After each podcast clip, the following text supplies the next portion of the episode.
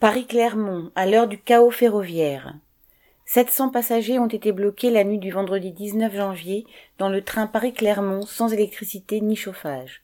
Parti à 19h de Paris pour une arrivée, prévue à 22h31, leur train Corail n'est arrivé à destination qu'à 6h du matin avec 9 heures de retard.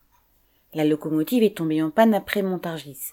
Il a été impossible au conducteur de la remettre en route et une locomotive de secours a été envoyée de Paris. Les batteries de bord ont vite été épuisées, transformant par cette nuit glaciale les conditions à bord en véritable calvaire. Privés d'électricité, de chauffage, de WC devenus inutilisables faute de chasse d'eau, les passagers ont finalement reçu, au bout de plusieurs heures, un plateau repas et des couvertures de survie, non de la part de la SNCF, mais de la Croix-Rouge et des pompiers.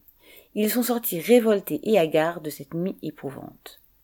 Cet incident est loin d'être isolé.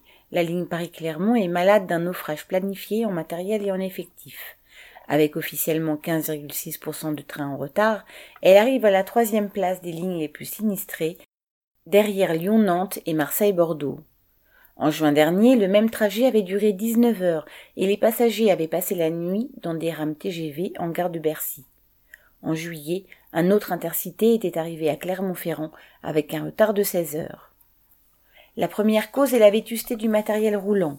Les rames ont été mises en service entre 1975 et 1982 et le locomotive date de la fin des années 1980, affiche des millions de kilomètres au compteur et cumule les pannes. Mais dans les ateliers, l'effectif de maintenance de ce matériel a lui-même été sabré. Du nouveau matériel a bien été commandé, avec des années de retard, mais au compte-gouttes.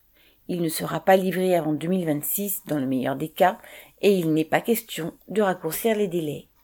D'autre part, malgré les demandes des syndicats, aucune locomotive de réserve n'est positionnée sur le parcours.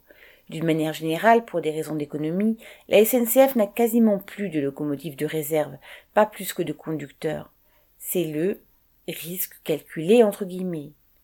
À vrai dire, le vrai calcul est que la SNCF préfère indemniser au coup par coup les voyageurs en détresse plutôt que de prévoir le matériel et le personnel de secours.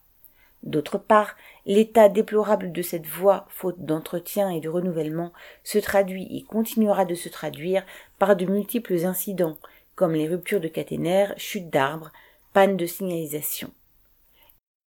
Là encore, l'urgent pour l'État et la direction de la SNCF est d'attendre. Macron a osé réclamer des sanctions et des garanties après la nuit de cauchemar vécue par les passagers du Paris-Clermont. Mais c'est bien la politique d'économie à tout craint sur le transport ferroviaire qui l'a conduite, tambour battant, tout comme ses prédécesseurs, qui a mené à la déliquescence générale actuelle. Christian Bernac.